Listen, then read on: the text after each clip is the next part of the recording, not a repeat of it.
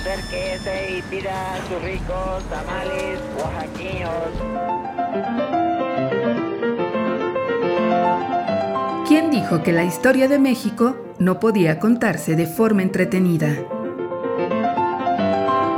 365 días para conocer la historia de México.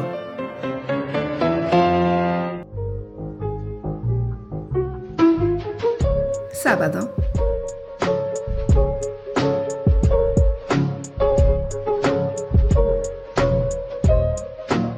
La insólita cotidianidad.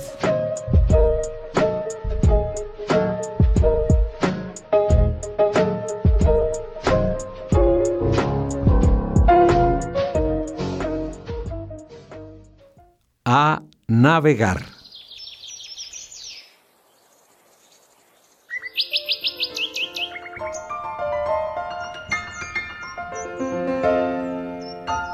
El entorno natural de la Ciudad de México estaba dominado por las aguas del Gran Lago y además una serie de ríos y riachuelos que recorrían los cuatro puntos cardinales del Gran Valle.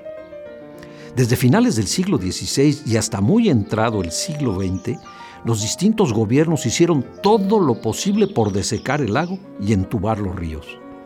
El viaducto Miguel Alemán descansa sobre el lecho del río La Piedad y el circuito bicentenario se trazó sobre el río Mixcoac. Las inundaciones del siglo XXI no resultan extrañas. Las aguas, desde luego, buscan su cauce natural.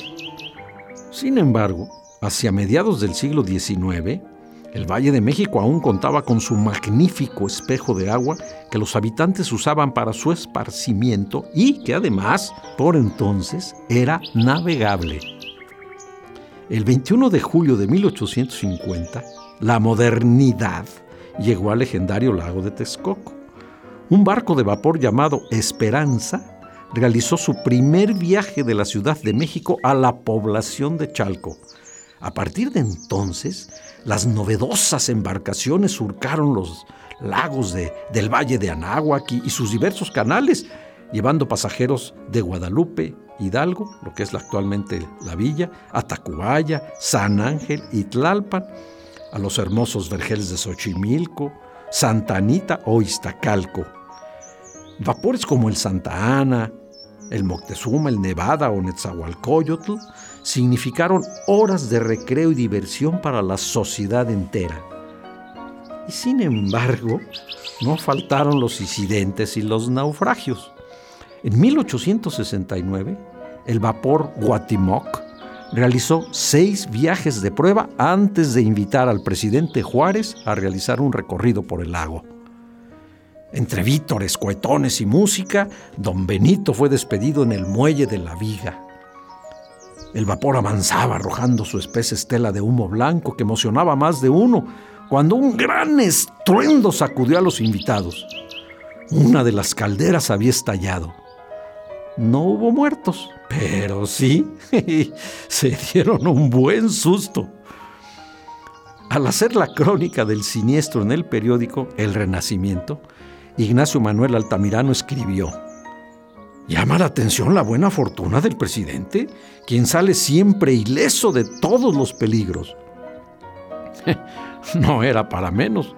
Don Benito había logrado sobrevivir a 10 años de guerra y hubiera sido una muy mala broma de la fortuna terminar en el fondo del lago de Texcoco. la insólita cotidianidad.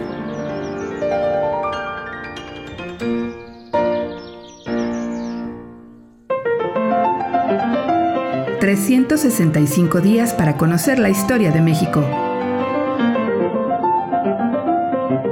Esta es una producción de Radio Universidad de Guanajuato y la Dirección de Extensión Cultural en voz del Teatro Universitario.